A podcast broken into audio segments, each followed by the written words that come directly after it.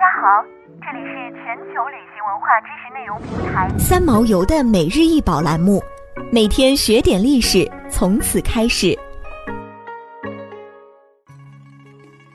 每天学点历史，从每日一宝开始。今天给大家分享的是西汉铜头子。西汉铜头子直径四点九厘米，圆形，空心，内有小铜块，共有十八面。其间镂八个三叉形孔，球面错银，在十八个面上分别错出一至十六以及交和七位等字样。这枚铜头子出土于山东省淄博市临淄区大武乡窝托村的西汉齐王墓五号陪葬坑。这种头子学名叫做博琼、头琼，是古代人玩六博游戏的关键棋具，具有赌博的性质。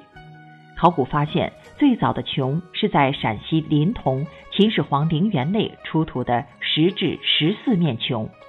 汉代的琼皆为十八面体，其中十六面上刻着数字，另在相对的两面刻“交”和“七位”二字。“交”指交齐，意为消齐；“七位”为消的反义词，意不利其步。据研究，六博的发明年代最迟不会晚于商代。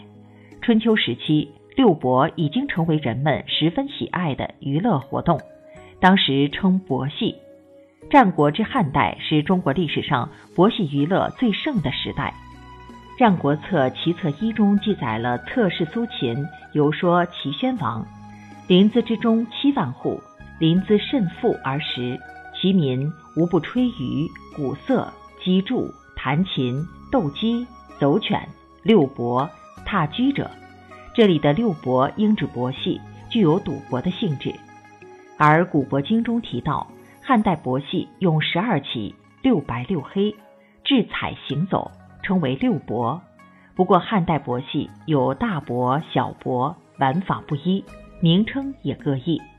但归纳起来，大致可以分为两大类型，即投注的博和投穷的博。山东省淄博市博物馆收藏的这枚铜头子就属于头琼一类。汉代统治者如文帝、景帝、武帝、昭帝、宣帝等人都十分喜爱博戏。西汉朝廷还设有博士召官，当时善博的人在社会上享有较高的地位，并受到人们的尊敬。此外，汉代还出现了专门研究博术的人和著作。东汉以后，六博棋开始衰落，玩法逐渐失传。现存的有关史料凌云散星，语焉不详。如何投掷、注、穷，如何行棋，已经不能详知了。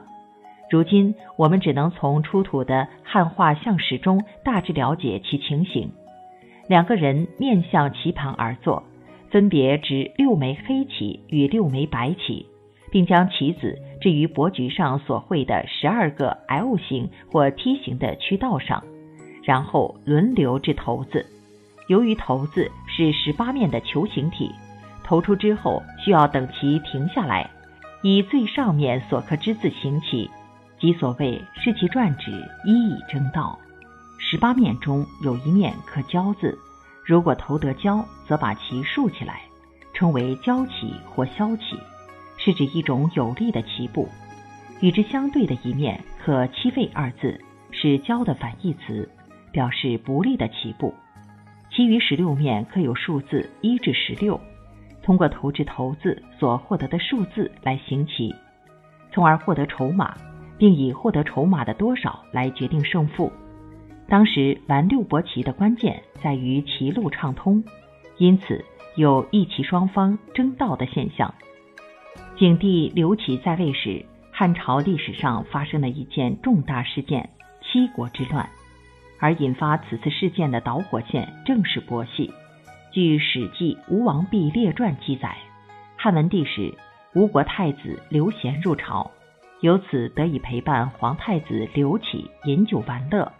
刘贤在和刘启玩博戏的时候，刘贤在棋桌上争胜，态度不公，年轻气盛的刘启。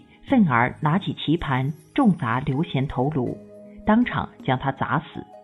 儿子被太子刘启误杀后，怨恨在心的吴王刘濞从此不遵守诸侯对天子的礼节，称病不朝。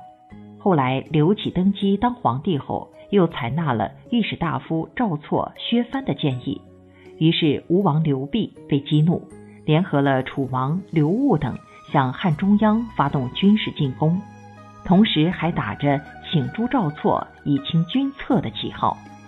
此次叛乱后来被汉将周亚夫率领的大军给平定了。我们常说的“伯弈”一词，当中的“伯”就是指六伯棋，而“弈”则是指围棋。东汉晚期，因围棋日渐流行，棋道相对简单的六伯棋渐渐衰落。早期六伯棋的六个子代表的战斗要素，已经不能满足当时人们通过其学习兵法和磨练智慧的需要。于是人们开始进一步改造它，增加棋子，规范棋局，逐渐演变成古代象棋的雏形。